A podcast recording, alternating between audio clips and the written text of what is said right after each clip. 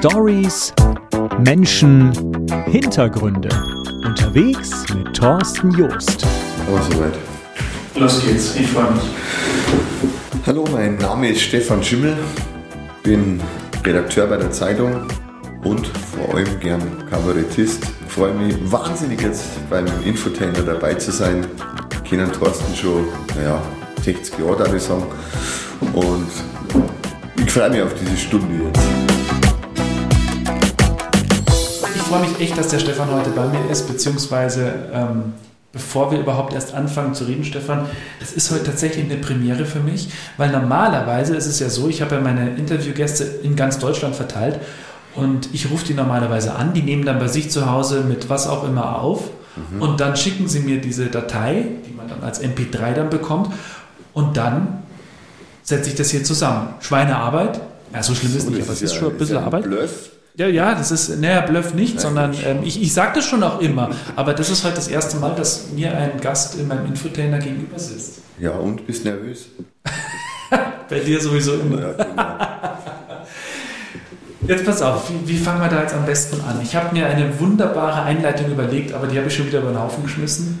Also zunächst mal, es könnte sein, dass wir ins Bayerische ein bisschen abdriften. Das ist einfach so, weil wir beide aus ja, der schönsten Region der Welt sind. Gell? Könnte passieren.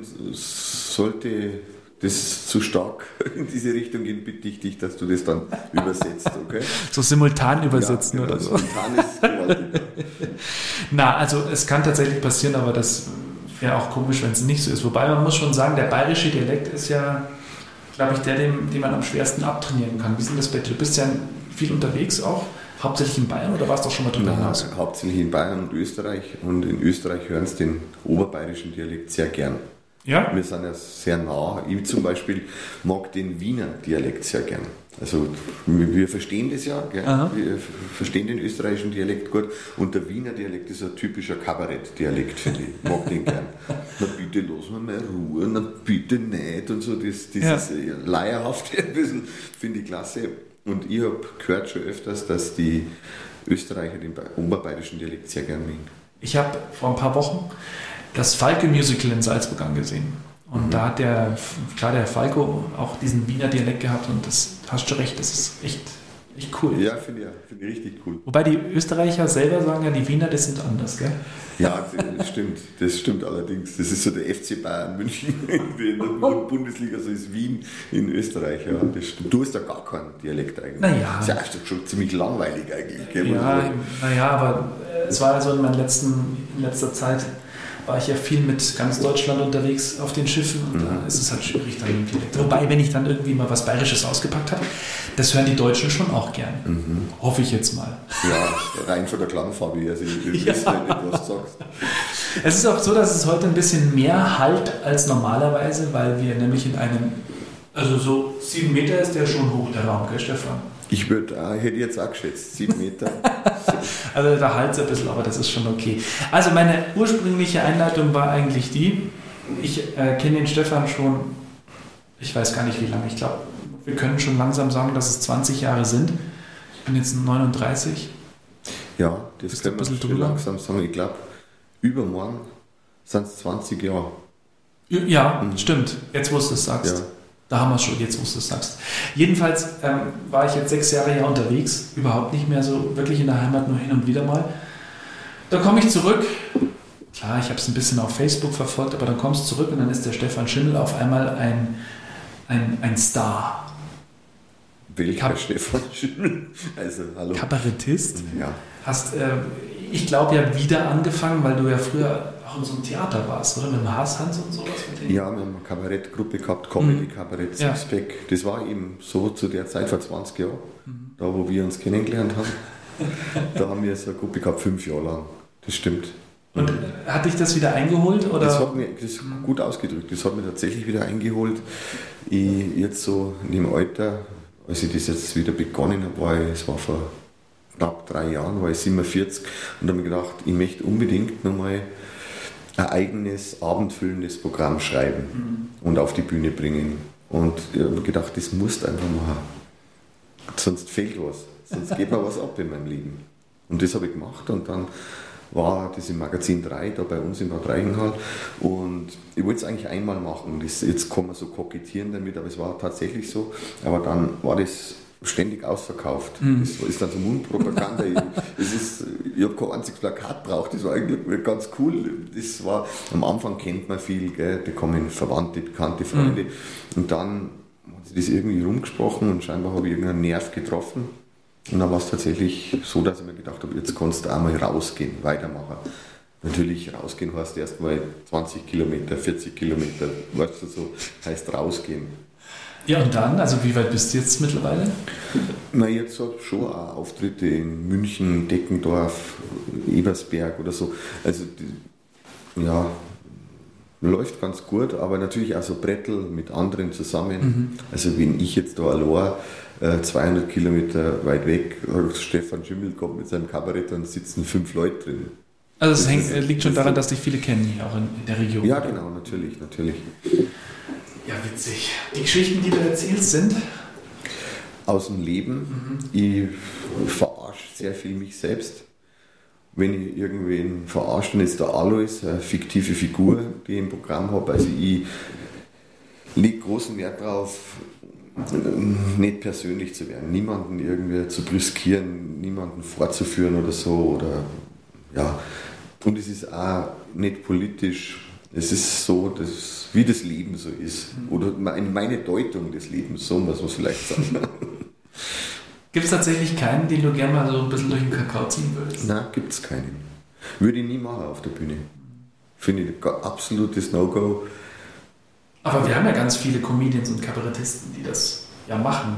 Ja. Findest du die dann gut oder nicht? Ja, ich finde ich find sie selbst vielleicht gut, aber das finde ich dann nicht so gut. Also jetzt kann man mal ein bisschen pathetisch werden, aber was so Angela Merkel oder so, die, der Angela Merkel wäre es wahrscheinlich wurscht, wenn ich im Magazin drei einen Witz mache über sie, aber was die aushalten müssen. Mhm. Und, und es ist oft, es geht auch oft unter die Gürtellinie. Es ist, ich finde, ein guter Gag muss, ist dann ein guter Gag, wenn er keinen verletzt. Ja. Irgendwo finde ich mein. Anderes ist eigentlich äh, fast schon ein bisschen billig und leicht gemacht. Gell? Ja, es ist, sehr, es ist sehr leicht, sich über andere lustig zu machen. Ich finde es viel cooler, wenn ich mich selbst dort zur Zielscheibe mache. Und da gibt es genug in meinem Leben. Aber das mögen auch die Leute. Also ich habe das tatsächlich am Schiff auch gemerkt, wann immer mir irgendwas passiert ist, da waren dann die anderen schadenfroh natürlich. Mhm, mhm. aber das kam am besten an. Ja, ja, ja. Ganz genau. Ja, das sind alle also wenn sich jemand selber zum Deppen macht, das ist auch immer, finde ich, ist eine große Kunst auch auf der anderen Seite, weil es darf ja auch nicht zu plump sein oder sowas. Nein, nein, das ist am Schluss, das, am Ende des Programms, weiß man eigentlich nicht mehr, was hat jetzt wirklich gestimmt mhm. und was stimmt nicht. Also wenn ich zum Beispiel eine Geschichte, äh, meine jüngste Tochter, die Hanna, die war vielleicht damals fünf äh, und wollte Skifahren lernen bei uns vor dem Haus. Und da haben wir so einen Hügel gehabt und dann hat es von der großen Schwester die Ski ausgeliehen. Und dann ist Naus hat geübt, nach fünf Minuten ist wieder reingekommen, hat die Ski in Gang geschmissen und hat gesagt, ich fahre erst wieder, wenn ich es gescheit kann. das ist eine Geschichte, die das wahre Leben schreibt und das kann man nicht einbauen. Ja, das stimmt. Ja, so, so tief philosophischer Satz, muss man sagen. Ich fahre erst wieder, wenn ich es gescheit kann. Super, also es ist... Äh äh, ich finde es herrlich und ich, ich habe deinen Humor schon immer gemacht. Wir haben ja damals in der Radiozeit ja eigentlich auch immer so diesen Sportbereich gemacht. Mhm. Das war auch sehr, sehr interessant. Und da bist du ja eigentlich zu Hause als Sportredakteur hier in der Region, richtig? Ja, genau. Das mache ich schon 27 Jahre. Dieses Sportredakteur-Dasein, das ist, weil da verwechselt man irgendwie damit. Gell? Das mhm. gehört dann zum Leben dazu. Das stimmt. Was hat sich geändert in Zeiten von, von Social Media und Internet? Jetzt für euch auch, weil du kommst ja aus der klassischen Journalie eigentlich, so mit Zettel ja, und Block und Fotoapparat. Ich habe Schreibmaschine gehabt. Klar, wirklich. Als ich begonnen habe, vor 27 Jahren, habe ich eine Schreibmaschine gehabt. Ich habe damit gelernt, Textverarbeitung. Das war aber schon die Schreibmaschine mit dem kleinen Bildschirm, wo du Ja, genau. Das, ja? das muss ich zugeben. Das war, war das schon, äh, halb elektronisch, oder ja, gesagt? Wo man so einen halben Satz Ja, genau. Subjekt, Prädikat, Objekt dann nicht mehr. Wie kam das? Also warum Journalist? War das deine Berufung oder wie hast du angefangen? Ausschlussverfahren. Also ähnlich wie beim Günther ja auch. Und zwar, äh, mein Deutschlehrer hat gesagt, Deutsch bist du gut, mache irgendwas in diese Richtung, weil alles andere hat keinen Sinn. War wirklich tatsächlich so äh, und das hat mir weitergeholfen. Das war ein super Tipp. Ja. Für mich hat es dann nur zwei Möglichkeiten gegeben, Radio oder Zeitung mhm. Und gelandet bin ich dann bei der Zeitung, wobei ich sagen muss, das Radio wäre schon interessant in deinem Medium. Warte mal, wann hast du angefangen? 1967. Ja, genau. Wie sieht man das, wenn ich dir aber schmier da? Nicht, man man hört es. Ähm, Anfang ja. der 90er, oder? Das? Ja, das war dann, ja, wenn man jetzt mal 27 Jahre zurückrechnet, das ist schwierig, ich war ja eben in Deutsch gut und nicht in Mathematik, also musst du mir helfen. Dann war das auch zu der Zeit 93, als äh, hier der Radiosender in der Region, glaube ich, groß geworden ist. Absolut, gell? ganz genau. So ist es. Damals noch Radio Untersberg. Da habe ich wirklich noch ein Praktikum gemacht. Ganz genau, Radio Untersberg. Da, Und, da wollte ich eigentlich anfangen. Aber? Ich habe dann bin von der Zeitung genommen worden, ich habe da eine Bewerbung geschickt, ja, habe dann ja. viel als freier Mitarbeiter gearbeitet, habe mich wirklich reingehängt, weil ich es unbedingt machen wollte und Zeitung ist ja auch irgendwie cool und taugt mir schon. Mhm. Aber ein bisschen Neid ist schon da, wenn ich die so Radio schaue, wie du da, da sitzt mit deinem Kopfhörer. Sieht ja so. keiner. Das, naja, das ich sehe es, ich keiner jetzt, hallo bitte. Normalerweise, ja, stimmt. Aber ähm, war dann auch der Sport sofort klar für dich, dass du im Sport landen wirst? Ich habe im Lokalteil mhm. mein Volontariat gemacht, mhm. also eine Ausbildung. Ja. Und dann äh, hat mich der damalige Chefredakteur gefragt, ob ich Lust hätte, eine Sportredaktion zu gründen, zu installieren. Das hat es damals noch nicht gegeben bei uns im Reichenhaller Tagblatt. Und das war eine schöne Aufgabe, mhm. war spannend ja. und seitdem mache ich Sport. Und da muss ich dann auch nochmal nachfragen, hat, hat dich das nie irgendwie gereizt, auch mal im Stadion zu stehen, beim, keine Ahnung, Olympiastadion, Allianz Arena München oder so, und die, die großen Sportler, so, weil ich sag mal hier, der Lokalsport, das ist ja doch alles mhm. relativ. Ja, wow. ich weiß schon, vom Niveau her, aber nein, hat mich nie gereizt, mhm. gar nicht interessanterweise überhaupt nicht. Ich bin schon in die Allianz Arena, fahre ich schon mal, schon mal ja, ein Spiel ja. an. Aber ich bin jetzt auch kein Autogrammjäger oder so. Mhm. Ich bin jetzt, was weiß ich, der Thomas Müller käme und sagt, magst du Autogramm? Und ich, nein, muss jetzt gar nicht unbedingt sein. Brauche ich eigentlich gar nicht, weil was möchte ich damit? Ja. Da ich lieber fünf Minuten mit ihm ratschen, ja. als wir zu Hause eine Unterschrift von ihm zu haben.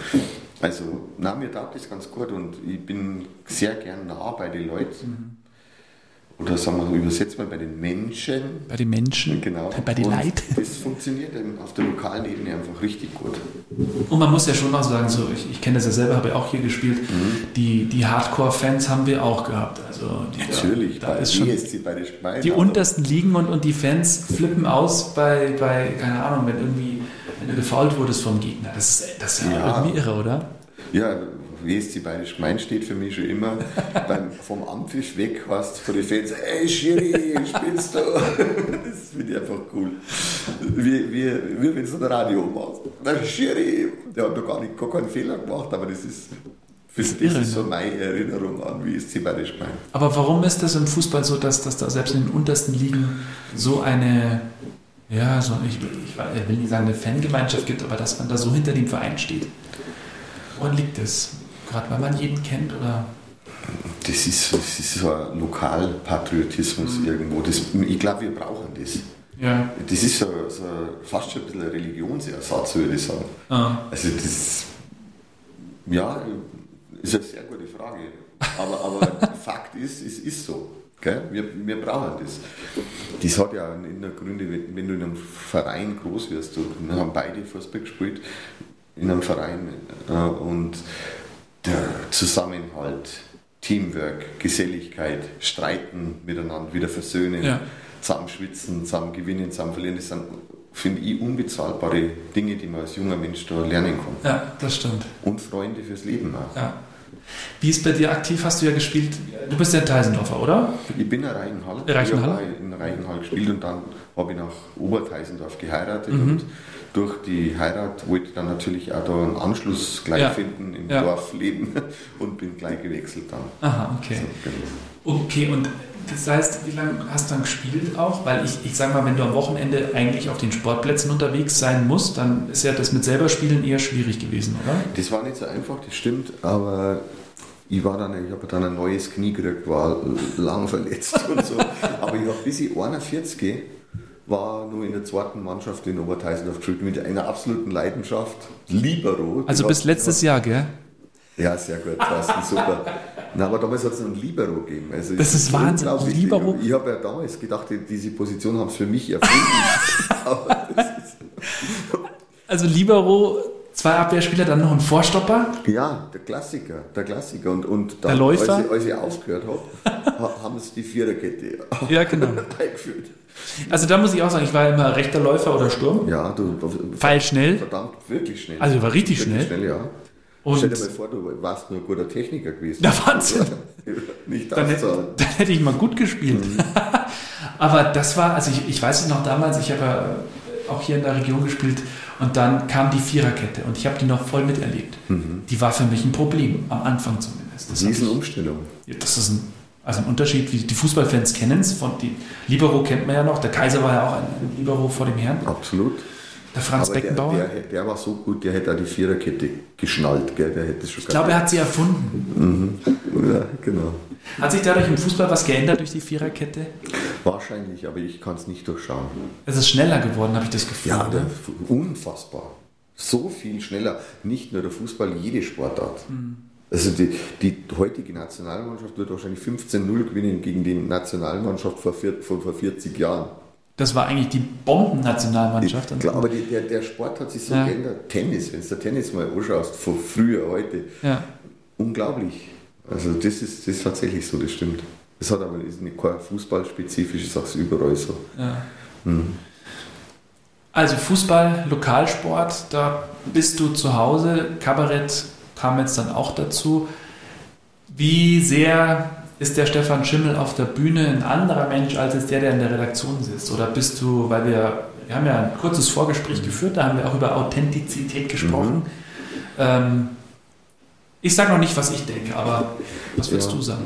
Es ist immer gar nicht so einfach, äh, über sich selbst da was zu sagen. Es ist mhm. gar nicht so einfach. Aber natürlich beobachtet man sich selbst, ja. hat so gewisse Prinzipien, denen man treu bleiben möchte. Ich würde sagen, dass ich der gleiche bin. Mhm. Und das ist genau das, äh, warum ich es mache. Also in eine, in eine, andere Rolle schlüpfen, andere, anderes Gesicht aufsetzen, irgendwelche Gesten üben, irgendwie immer nur auf Wirkung aus zu sein.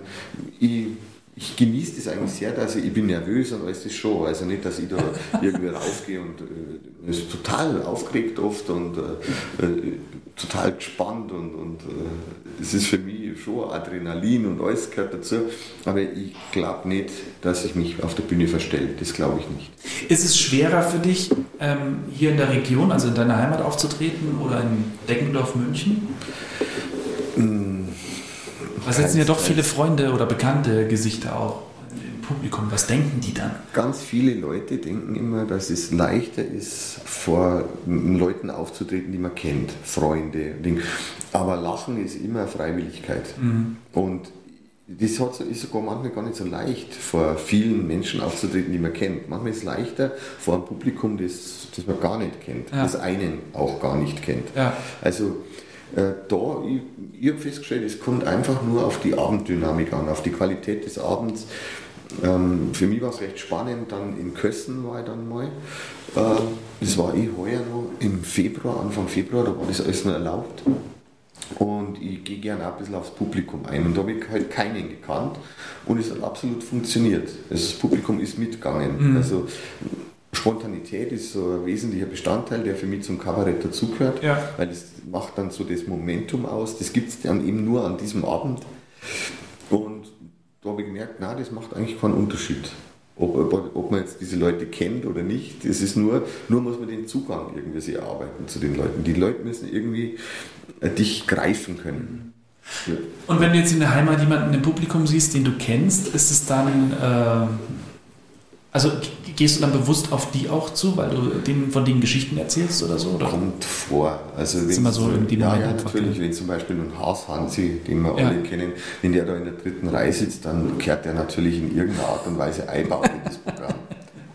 ja, das muss ja. natürlich sein. Weißt du, dann mache ich halt noch, wie er geht oder so. Weißt? Oder er, er ist der einzige Physiotherapeut ohne Knie. Weißt du, oder so. Weißt du? Und das kannst du natürlich aber dann in Kosten nicht sagen, weil die sagen, wer, wer bitte ist der Haus, haben sie? Ja. Also von daher.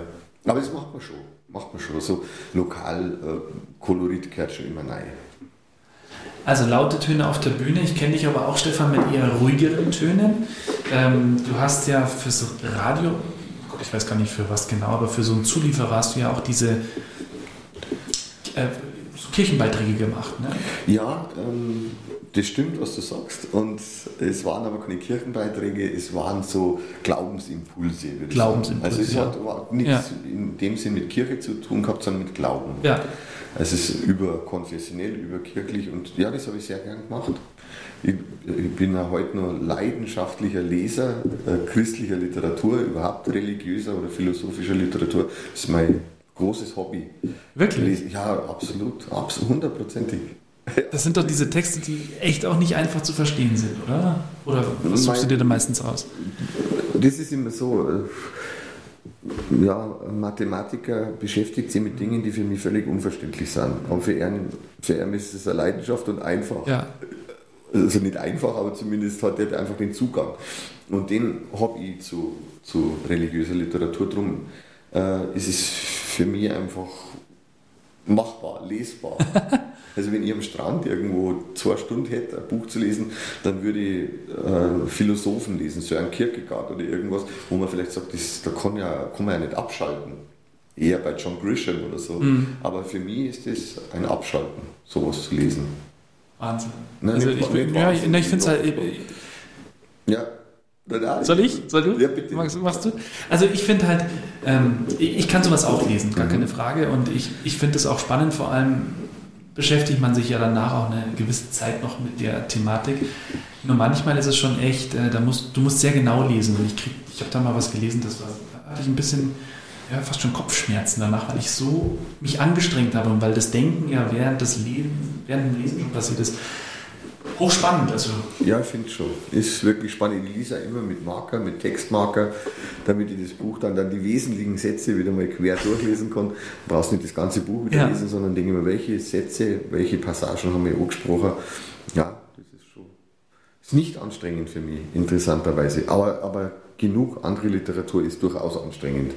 Nicht, dass, dass ich mich jetzt als den darstelle, der ja so übervergeistigt wäre, das ist gar nicht der Fall, aber da habe ich einfach Interesse. Ja. Und ich glaube, immer, wo man selbst ein Interesse mitbringt und eine Leidenschaft, da flutscht es. Schreibst du selber auch? Ja, ich schreibe selber auch. Mhm. Ich habe bis jetzt zwei Bücher geschrieben, die beide keine Bestseller wurden.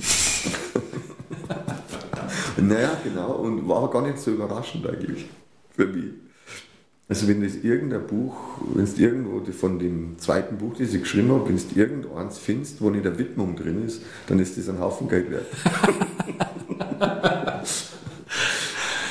Worum geht es in den Büchern? Ich habe sie nicht gelesen. Du bist einer von vielen. ja, super. Also das erste heißt Den Größten auf der Spur. Da geht's, sind, so, sind eben solche Impulse, wenn man so will. Das zweite heißt Sinnspalten und das sind Aphorismen. Aha. Äh, aber quer, quer durchs Leben hindurch. Also das sind so 1700 solche Aphorismen, das sind Fetzen. Äh, Erlebtes, Erfundenes, das ist, das ist sozusagen die Rubrik, die ich gefunden habe. Ich, ich könnte keinen Roman schreiben, kann kein Sachbuch schreiben, da bin ich jetzt schwach auf der Brust. Aber das ist so mein, mein Thema. Im Kaffee sitzen, sich was zu überlegen und es dann so lange an diesem Satz, an diesem, an diesem Gebilde zu feilen, bis ich meine, jetzt ist er scharf. Ja, irre. Aber es ist eine Arbeit auch, oder? Ja, ist eine Arbeit, also aber gilt wieder das Gleiche mhm. wie vorher, wenn man es gern macht. Man gern macht, ist nicht so ja. unbedingt mit Arbeit verbunden. Du redest wahnsinnig gern mit Menschen. Gell? Und auch viel, ja. Und auch viel. Und ich kann mir vorstellen, dass, ich hoffe mal, du sagst jetzt ja, das ist nicht so, dass das jetzt hier nicht unbedingt harte Arbeit für dich ist, wenn wir uns da unterhalten. Sag ja, jetzt ja, nichts falsch. also ich, ich muss dir halt zuhören, das ist ja. schon. Na, es ist, also das, viele sagen ja, ja komm, du, du setzt dich hin, erzählst ein bisschen was und hörst zu und das war's. Nein, du musst zuhören. Ja, Ah, genau. Also ich zuhören, hinhören. Stell dir mal vor, ich würde das nebenbei hier auf meiner Facebook-Seite rumdatteln und würde irgendwie, keine Ahnung, Posts verfassen, Nachrichten schreiben. Dann, äh, mm, ja, Stefan, was? Ah, okay, das funktioniert. Sehr sympathisch. Ja, genau. ja. Ich bin tatsächlich gerade am Suchen. Ja, jetzt kramt er in seinen Rucksack und macht genau, ja, genau. das, was er gerade sagt, dass er nicht macht. Eben, ich, ich habe einen Geldbeutel rausgeholt. Ich habe gleich noch was vor mit dir, aber okay. das ist ein anderes Thema. Mhm. Gut, also schreiben, lesen, du machst all das, du schreibst auch Sketche, klar, für dein Programm ähm, und bist, das fand ich sehr bemerkenswert, im, jetzt sage ich bestimmt was Falsches, war das letztes Jahr schon dein das Video über, über die Region hier? Das war tatsächlich letztes, letztes Jahr. Jahr schon. Mhm. Also ich war, pass auf, also ich bin vom Schiff runter letztes Jahr, bin dann in Rostock, habe ich angehört beim Radio und habe dann irgendwann mal dieses Video gesehen. Und da ging es um meine Heimat, um das Berchtesgadener Land. Das ist ganz im südlichen Zipfel, südöstlichen Zipfel von, von Deutschland, nah an Österreich. Eigentlich können wir rüberspucken. Mhm. Ist so, die Grenze ist direkt neben dran. Und wir haben einfach, und das sagen mir ganz viele, denen ich Fotos gezeigt habe in den letzten Jahren, haben gesagt, boah, das ist ja, da musst du ja gar nicht in die Welt reisen, wenn du da wohnst. Das ist tatsächlich so, ja. Und auf einmal sehe ich ein Video über, über das Berchtesgadener Land mit dir als Figur da drin. Wie, wie kam das zustande? Also was für ein Video ist es? Und, und äh, was ist die Idee? Wie, wie ist das entstanden? Das ist ein Imagefilm über das Berchtesgadener Land und die, der Auftraggeber hat ein junges Filmteam gefragt, äh, die, ja, ich näher kommen, mache ich gern. ähm, Timeline Production ist ein junges Filmteam aus Bad Reichenhall und die haben den Auftrag gehabt, einen Imagefilm zu ja, machen. Ja. Und die waren beim Kabarett und da habe ich es kennengelernt und die haben gedacht, wir machen das mal ein bisschen anders oder versuchen das anders und haben gefragt, ob ich dabei bin ob ich sozusagen die Figur, der nicht Figur, der Typ bin, der die Leute durchs Berchtesgadener Land ja. führt. Timeline Production, muss ich kurz einhaken, ja. das sind doch die, die mit den Huberbohren diesen, genau, diesen Film gedreht haben. Gell? Am Limit. Ja, am, am Limit, genau. Also richtig stark. Ja, mit den stark. Kletterern, muss man dazu sagen. Ja, im Film tolle ja, Aufnahmen. Sensationell. Und sind halt aber auch klasse Typen. Ja, Einfach mit, Da stimmt die Chemie, das muss ja stimmen. Und wichtig war, haben wir vorher schon gehabt, die, die Frage der Authentizität. Mhm. Und ich habe gesagt, wenn ich das in meinem Dialekt machen kann ja. wenn ich, und wenn ich so sein kann, wie ich bin und mich da nicht irgendwie verstellen muss, dann können wir das gerne versuchen. Das mhm. von, von beiden ja. Seiten her Versuch. Und ja, es hat funktioniert, sagen wir es mal so. Es war, ist ein bisschen ein anderer Imagefilm, würdest ja. du vielleicht auch so sehen, oder? Absolut. Absolut, Absolut ja. ja. Und, und da ist ein bisschen ein Schuss Humor drin. Mhm. Und, so. und da ist die große Gefahr, wenn man so einen Imagefilm auf, wenn man da die Tür für den Humor öffnet, dass man abdriftet ins mhm. Alberne. Ins Alberne, Ende ja. ja. Ist das wichtiger als das Berchtesgadener Land an sich, das man vorstellen möchte?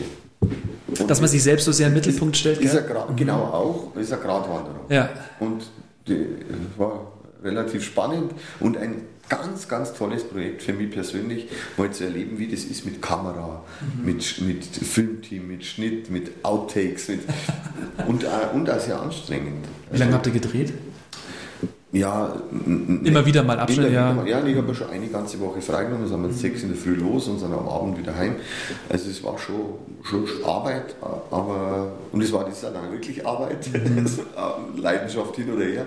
Es ist anstrengend, was ja. 20 Mal zu machen. Ja, das stimmt. Aber tolle Sache. Super, doch, also es, sind, äh, es ist ein ganz tolles Video, findet man auf YouTube. Wie heißt das nochmal genau? Ich denke, das oh heißt ja. das, das Berchtesgadener Land. Ich glaube, also man findet es unter das Berchtesgadener ja. Land. Ich müsste jetzt nachgucken, aber da findet man das auf alle Fälle. Es ist äh, traumhaft. Da habt ihr die schönsten Flecken rausgesucht. Du erzählst äh, Geschichten. Ja, also, was heißt Geschichten? für mich, äh, weil ich nicht lügen muss. Mhm, weißt du, genau. wenn irgendeiner Werbung für irgendwas macht und ja. eigentlich schmeckt dir das Produkt gar nicht, das ja. ist halt einfach schlichtweg eine Lüge. Gell? Ja, richtig. Aber da muss man sagen, ich bin selbst, ich habe selbst Flecken gesehen, die ich vorher nicht gesehen habe. Das ist so toll da bei uns. Andererseits muss man sagen, jede Region ist schön. Ja. Man, es gibt so viele tolle Flecken überall. Aber, aber das Schlimme ist, wir, wir versuchen ja immer irgendwo wegzukommen, äh, in die Welt zu reisen. Und ich äh, sehe das aber immer wieder hier zu Hause oder in mhm. Deutschland generell. Es gibt so tolle Orte und Flecken, muss man halt da einfach auch. Bleiben. Ja, natürlich. Also in einem Radius von 40 Kilometern, wir haben so viel da. Wunderschön. Ja. Ja. Jetzt nicht gedacht, dass es da so Flecken gibt. Zum Beispiel. Gedacht schon. Aber du warst noch nicht da. Ich, vieles habe ich natürlich, klar ist mir der Königssee bekannt, ja, so, aber ja. wenn man dann nur so hinten raus, Aha. ist so viel Schönes noch. ja. ja. super. Also gerne reinschauen, das Berchtesgadener Land, das ist traumhaft. Noch besser hierher kommen und dann natürlich auch die Heimatzeitung lesen. Sportbericht. Oh, wunderbar, schön, gut, gut die Kurve gekriegt. Wahnsinn. Ja. Und äh, du bist äh, mittlerweile sogar so weit, dass, dass sogar Firmen bei dir anrufen. Ich, wir können die Brauerei auch nennen, weil ich die selber sehr gerne mag, Weniger Brauerei mhm. in Teisendorf, die aber einen Imagefilm oder eine, eine Image-Serie gemacht hat für Wirte generell. Und das ist ja eigentlich das Schöne dran, dass es jetzt nicht so auf die Firma an sich mhm. äh, konzipiert war. Was genau war da die Idee? Und wie viel Arbeit? Das sieht es ja noch ein bisschen war, Ja, war schon einiges an Arbeit. Ähm, und ähm, die Brauerei, äh, Wieninger Christian, der Chef der Brauerei, hat einfach gesagt, er möchte gern eine Aktion starten, jetzt wo die Wirtschaft wieder aufgemacht haben nach ja. Corona oder nach, kann man noch nicht sagen, aber jetzt wo zumindest äh, eine Lockerung stattgefunden hat, so zehn Gründe, warum ich mich wieder so auf den Wirt freue. Ja. Das so ein bisschen in Sketchform, in Gaudi-Form, in Humorform. Und da ist es gar nicht darum gegangen, äh, die Brauerei Winninger da groß rauszubringen, sondern egal wo man das anschaut, einfach ja. dieses Gefühl ein bisschen wieder zu vermitteln, ich freue mich auf den Wirt. Ja. Ich, ganz wurscht, wo das ist, auf den Wirt, den ich zu Hause habe, wo ich gerne hingehe. Das tolle Aktion hat mir gleich gut gefallen, wurde ich beauftragt, zehn so Sketche zu schreiben und dann eben auch zu spielen äh, mit einigen Leuten, die also da dabei waren. Äh, spannend.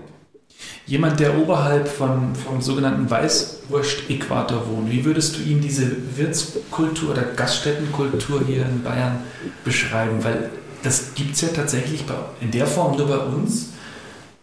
Und ja, also wir gehen einmal zum Wirt, hat hier irgendwie eine andere Bedeutung, als wenn du jetzt in, in keine Ahnung, in Hamburg sagst, ich gehe jetzt zum Wirt. Ja, was ist das Besondere? Ja, ja und nein. Also wenn du jetzt aber in Düsseldorf oder so so eine Thekentour machst, das ist schon auch... Kneipentour, Kneipen, ja, genau. Kneipentour, ja. Äh, machst, das ist schon auch dann, das sind schon Schnittmengen ja. da, die ähnlich sind. Ja, ja. Das ist eine Form von Kultur auch irgendwo ein Stück weit. Also man lernt da, da dann die Menschen kennen, wie sie wirklich sind. Also der Stammtisch ist natürlich schon äh, ein Stück weit, ja, das kommt ja vom Wort Stamm. Mhm. Ja, ein, ein Stamm, der da zusammensitzt ja. und seine, seine eigene Folklore hat, seine eigene Ausdrucksweise und eigentlich relativ geschlossener Kreis ist. aber, aber so die Wirtskultur hier in Bayern, ist, ist schon stark auf Gastfreundschaft ausgelegt. Es kommt immer so ein bisschen darauf an, äh, ob, ob zum Beispiel, wenn du irgendwo Stehtische hast, wo du draußen irgendwo stehst, ja. vor der Kneipe, dann kommt man, sich, kommt man viel schneller mit anderen ins Gespräch, als wenn du auf deinem Platz sitzt und da bleibst äh, ja. sechs Stunden sitzen, ja. dann ist das nicht öffnend. Gell? Also von daher weiß ich nicht, was, was genau möchtest du von mir wissen, Thorsten? Was magst du an der Wirtskultur? Hast du das eigentlich schon ja, gesagt jetzt? Nein, nein, ich, ich mag zum Beispiel äh, mich bewegen. Mhm. Also ich, ich, kann, ich kann nicht fünf Stunden am selben Platz sitzen mit den gleichen Leuten. Also sobald ich schon ein bisschen an Sitzen habe, bin ich nur noch in Bewegung. Und da mag ich neue Leute kennenlernen, wirklich. Bin ja auch anstrengend, muss ich sagen sehr anstrengend, nicht aggressiv oder so, ja. aber wahnsinnig anstrengend. Am nächsten Tag denke ich mir, wow, was habe ich wieder Zeug gelabert gestern? Die, diese, weißt du, dieser Boxer, der den anderen in der Ecke hat und sagt, du gehst jetzt nicht heim, du hörst dir alles an, was ich zu sagen habe. So, die Richtung. Ach, schön. Mhm. Ja, sehr kontaktfreudig. Sehr. Aber muss ja auch. Ich meine, dadurch entstehen ja auch die besten Geschichten für die Zeitung möglicherweise. Und wenn ich mich nur daran erinnern kann. ja, stimmt. Und Politik wird bei unserem Stammtisch immer gemacht, heißt es ja. Oh, da bin ich raus. Politik raus. Ne? Politisieren ne? mag ich gar nicht. Jetzt so zum Thema Corona, da finde ich es sogar sehr wichtig, dass man viel sich darüber austauscht, redet, ja, andere ja. Meinungen hört, sich selbst Meinungen bildet, ist natürlich schon. Also das Politisieren ist gar nicht meins. Hältst du dich dann raus, wenn das Thema irgendwie zur Sprache kommt? Ja, Oder gehst, gehst dann zum nächsten Tisch. Tisch. genau. Ach, super. Mhm. Und da habt ihr zehn Teile gedreht? Zehn so Sketches an das, sind so Clips, aber so ja. eineinhalb, zwei Minuten. Ja, ich schick's dir eh immer. Gell? Ja, ja, ich krieg jeden Morgen, es ist wie so ein Newsletter jeden Morgen. Äh, das ist aber ein Newsletter, den ich nicht abbestellen möchte, weil äh, es ist jeden Morgen ein, ein Schmunzeln auf alle Fälle. Ja, Ziel war es einfach, dass wenn man zehn macht und alle drei Tage bringen wir mhm. die halt dann so unter die Leute, was jetzt wir die dann, meine Aufgabe ist ja nicht dann die unter die Leute zu bringen, aber ich kriege es dann selbst zugeschickt und sehe es dann selbst in der Endversion das erste Mal. Ziel war es einfach zehn unterschiedliche zwar, nicht immer so das gleiche Mal ist es schmunzeln, mal muss man vielleicht wirklich lachen, mal denkt man, das ist nett, lieb, vermittelt ja. ein Gefühl und einfach ein Gaudi. Ja. Hat, hat, Spaß gemacht. Hast auch du geschrieben, die Sketche, ne? Ja. Mhm. Wow, das, das ist schon eine. Und vor allem jetzt auch, ich meine, das Corona verfolgt uns zwar jetzt, finde ich, viel zu lang schon, aber trotz alledem in einem kurzen Zeitraum. Wie, wie gehst du an sowas ran? Also hast du, setzt du dich hin und sagst so, die Idee habe ich jetzt oder kommt es beim, also bei mir passiert viel unter der Dusche, also mhm. ja, Idee. Ja. ah, mhm. Super, genau sowas wollte ich jetzt eigentlich nicht sagen, aber du weißt, was ich meine. Wo passiert das bei dir? Auch unter deiner Dusche. Nein, es ist, ich, man geht spazieren, vielleicht wenn man einen Tumsee oder so, oder sitzt im Kaffee oder eben fahrt im Auto und dann habe ich aber Stift, Stift und Zettel dabei und dann schreibe ich mal stichpunktartig das auf. Während dem Fahren? Es kommen einfach so Ideen. Ich, ich, man ist ja so ein bisschen schwanger dann damit. Man mhm. hat diese Aufgabe, ja. sehen Sie ja. Sketch und denkt sich, was könnten die Themen sein? Ja. So, dann schachtelt man so rum. Ja. Essen ist ein Punkt, äh, Musik ist ein Punkt im Wirtshaus, dann der Stammtisch ist ein Punkt und so. Gastfreundschaft, äh, Gastfreundlichkeit, sagen wir es mal so. Das sind diese, diese Oberbegriffe und da schnitzt man dann rum. Ich finde es super. Also ist, ist, auch, ist auch wichtig jetzt. Ja, finde ja. Dass die Leute wieder, wenn alles sich wieder richtig normalisiert, auch rausgehen. Mhm. Ach, Stefan, Wahnsinn. Thorsten. Was, ist, äh, was steht an bei dir dieses Jahr noch? Äh, ich denke mal, einige Auftritte sind wahrscheinlich nicht mehr so, wie sie geplant waren. So ich glaube, ein halbes Jahr fällt da weg. Ja. Aber in letzter Zeit war es ein bisschen viel. Ich war sogar ganz dankbar, dass man da mal ein bisschen zur Ruhe kommt. Dann ja. hat sich eh dieses neue Projekt jetzt da aufgetan. Ich schätze mal so, September, Oktober geht es wieder los. Wie viel machst du dann so? Auftritte. Mhm. Ähm, letztes Jahr waren es circa 40. Wirklich, so viele? Große und kleine, also wow. nicht, wie man alles dazu ja, ja. Da, ja, wo, man vielleicht mal bei einer Firmenfeier eingeladen mhm. ist oder so. Ja. Oder diese Brettel, diese Mixed Shows nennt man das, Neudeutsch. Wo mehrere zusammenkommen. Vier zusammen. Mhm. Total tolle Sache, lernt man andere mhm. Künstler kennen. Ja. Das ist, fahrt 200 Kilometer, ich habe einen Gitarristen Aha, dabei, da bleiben wir da über Nacht, haben wir ja. riesen Gaudi, tolle Sache, wirklich. Ja und sie da auch ein bisschen, das ist ja kein Wettbewerb, aber natürlich misst man sie auch ein bisschen oder schaut sie was ab oder, ja. oder äh, also nicht, dass man nachspielt, sondern vielleicht eine gewisse Art. Das ist echt spannend. Lernt ganz, ganz tolle Leute kennen und ist äh, vor einem Publikum, das halt völlig fremd ist. Finde ich super. Kannst du über dich selber lachen? Also das, was du auf der ja, Bühne machst, findest du das? Schon, ich würde schon sagen. Lustig? Schon, ne? Ach so, du, also du meinst, ich das selbst lustig finde. Ja, das finde ich ganz gut. ähm, wenn ich jetzt sagen na, dann wäre das schon komische Antwort. Ja, das stimmt. Ähm, ich finde es schon lustig, also wenn ich jetzt äh, an eine Nummer schreibe, dann glaube ich schon, dass wenn die Nummer fünf Minuten dauert, sollten schon acht, neun Gags drin sein in dieser Nummer. Dass man unter, lacht. Unter, ja, unter denke ja, dass man wirklich lacht. Ja, was, und mir geht es auch wirklich nur darum, dass man herzhaft lacht. Ja, ja. Mehr, mehr möchte ich gar nicht. Ich möchte nicht irgendeine Botschaft vermitteln, ja. nicht irgendwie überphilosophisch werden da im Programm und ach, wie hintersinnig oder so. Ich möchte einfach, dass es gelacht wird. Zwei Stunden, zwei Stunden Gaudi und dann ist das Ziel erreicht. Und ich, ich würde schon sagen, ich finde es schon selber natürlich lustig, das, was ich mache auch wenn man auch gewisse Dinge dann umschreibt, wo du merkst, na, das, so funktioniert das nicht, muss man darauf feilen. Also es sind gewisse Nummern an vier, fünf Abenden, über vier, fünf Abende entstanden, gewachsen, bis sie jetzt fertig ist. Meine Lieblingsnummer ist, war am Anfang die schwächste. Da haben teilweise Leute mich angeschaut, was, redet der da eigentlich? da habe ich gemerkt, der hat Potenzial und so lange rumgefeilt. Das Speeddating, da geht es um Speeddating und am Anfang habe ich die Nummer irgendwie falsch falsch aufgezäumt. Ja.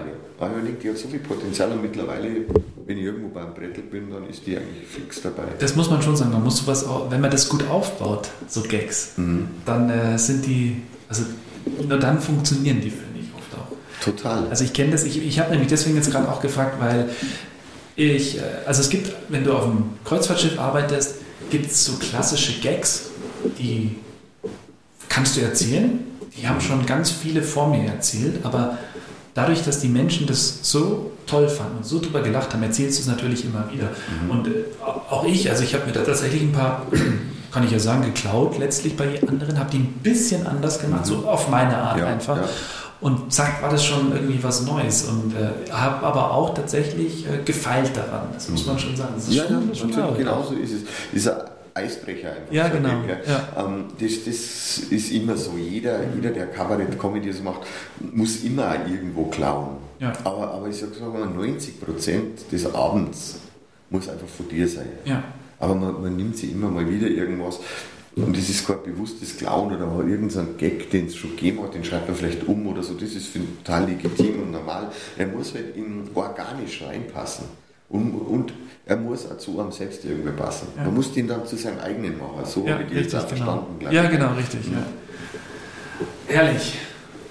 So, Stefan, ähm, bevor wir uns jetzt äh, wieder trennen voneinander, mhm. jetzt musst du eigentlich machen so, oh. Oh, das ist aber schade. Genau. Und ich habe tatsächlich dein Buch dabei. Oh, das ist aber schade. also jetzt muss ich es mal sagen. Sinnspalten heißt es. Mhm von Stefan Schimmel und ich glaube, das hast du mir mal erzählt am Telefon, es gibt einige Lieblingsszenen, aber könntest du da vielleicht was vorlesen? Ich, ich lese dir was vor jetzt aus dem Buch. Ja. Sinnspalten heißt Sinnspalten. Allein das ist ja schon wieder. Ja, das sind so. Ja, so, ich lese dir mal was vor, so ein bisschen so mhm. um, um. Bitte, ja. Sind ganz kurze Sequenzen, zum Beispiel, er hatte das Beten verlernt Fortan drückte er sich in der Not selbst die Daumen. Punkt, Ende. Da kann man dann drüber nachdenken, man kann halten davon, was man will. Zum Beispiel, ich verfüge über eine seltsame Gabe. Auf meine Regentänze folgt Sonnenschein, auf meine Sonnengesänge Nässe. Bucht mich für das Gegenteil eurer Wünsche. Das sind, Aber du musst dich einfach auch mal, man muss da schon ein bisschen nachdenken. Ich hoffe, ich hoffe. Das gute Nachtlied meiner Kindheit hat mich viele schlaflose Nächte gekostet. Morgen früh, wenn Gott will, wirst du wieder geweckt, war mir eine zu ungewisse Sache. Super. Soll ich noch an? Weil jetzt ja, bitte, oder, jetzt bist du schon gerade im Flow. Gehen. Ich, Als ihn seine Freundin mit halterlosen Strümpfen überraschen wollte, konnte er an nichts anderes mehr denken als an Pippi Langstrumpf. Und die hatte er mehr dominant denn erotisch in Erinnerung. So, diese, diese Richtung ist ja, es so. Super. Ja, super ist oder nicht. Das und, und das nennt man dann Aphorismen oder was? Oder? Ja, genau. Also so ja. Ja, Aphorismen, äh, Nietzsche oder so, diese, die mhm. haben so Aphorismen gehabt. Eigentlich so ähm, komprimiert, äh, ein tiefer Gedanke komprimiert mhm. in einem oder zwei Sätzen, äh, das, wo man dann schürfen kann. Ein bisschen. Das ist ja auch zum Schreiben, glaube ich, super spannend. Gell? Ich, ich, ich mag es total gern. Also das, äh, was ich da eigentlich vorlesen wollte, ja. das war das folgendes und zwar, ähm, wo ich selbst das Gefühl habe, da ist mir ausnahmsweise mal richtig was gelungen, was manchmal habe ich das Gefühl, es war jetzt echt. Mhm. Es ist mir aus der Seele rausgeschrieben. Und das wäre folgendes. Ist ein bisschen pathetisch, aber. Bitte. Dem Wachsen und Werden will ich mich verschreiben. Leben will ich, in Schwung kommen und bleiben. Ich will, dass mein Blick nicht trüb wird, mein Gang und meine Handlungen nicht träge. Wach und beweglich will ich sein. Träumen möchte ich von einer großen, besseren Welt und arbeiten will ich an meiner kleinen, besseren Welt. Zweifeln will ich und noch mehr glauben. Angst möchte ich haben dürfen und trösten lasse ich mich. Not werde ich erkennen und lindern helfen. Sparsamer muss ich werden und großzügiger. Nett will ich sein, aber nicht harmlos. Weise, aber nicht altklug. Albern möchte ich bleiben, ein Kindskopf. Und spielen werde ich, gewinnen und verlieren. Ärgern will ich mich, und zwar so richtig, und freuen genauso richtig. Verzeihen will ich und um Verzeihung bitten. Beten werde ich und hoffen und glauben und helfen, dass meine Gebete sich erfüllen. Meinen Mund will ich heute aufmachen und morgen halten. Loben will ich die Menschen um mich herum und eine gute Meinung will ich haben. Lernen will ich, leben lernen, jeden Morgen neu. Wow. Wow, sagt er. Du extra die Brille aufgesetzt, dass ich das da lesen kann. Das heißt, ich werde so alt. Jeden Morgen neu. Wenn du sowas schreibst, kannst, kannst du nur sagen, wie lange du brauchst für sowas? Weil es ist ja schon auch mehr als durchdacht. Das ist ja. Ja, das war's, das, das kann ich mich noch gut erinnern, das, das geht dann schon, das geht dann schon flott, mhm. weil das ist so, so der Moment, ja. den man so ein bisschen aus sich rausquetscht. Ja. Funktioniert, es ginge nicht jeden Tag, dass ich jetzt das schreibe, wo ich danach noch sagen kann, Mensch, das, da stehe ich total dahinter, das ist ein bisschen Agenda. Ja. So was, was ich mir gefälligst selbst an Spiegel pappen müsste und jeden Tag durchlesen müsste. Pappen müsste, hinkleben. Oh, sehr gut, das haben wir doch noch Übersetzung. hinkleben müsste ja. und nicht müsste.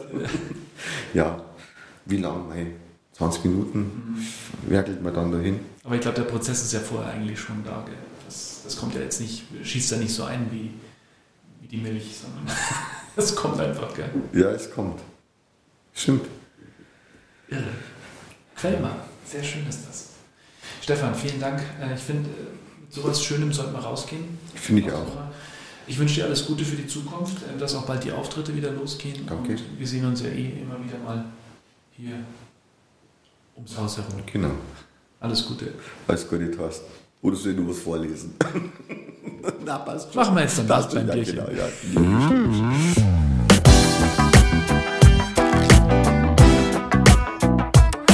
Der Infotainer mit Thorsten Joost.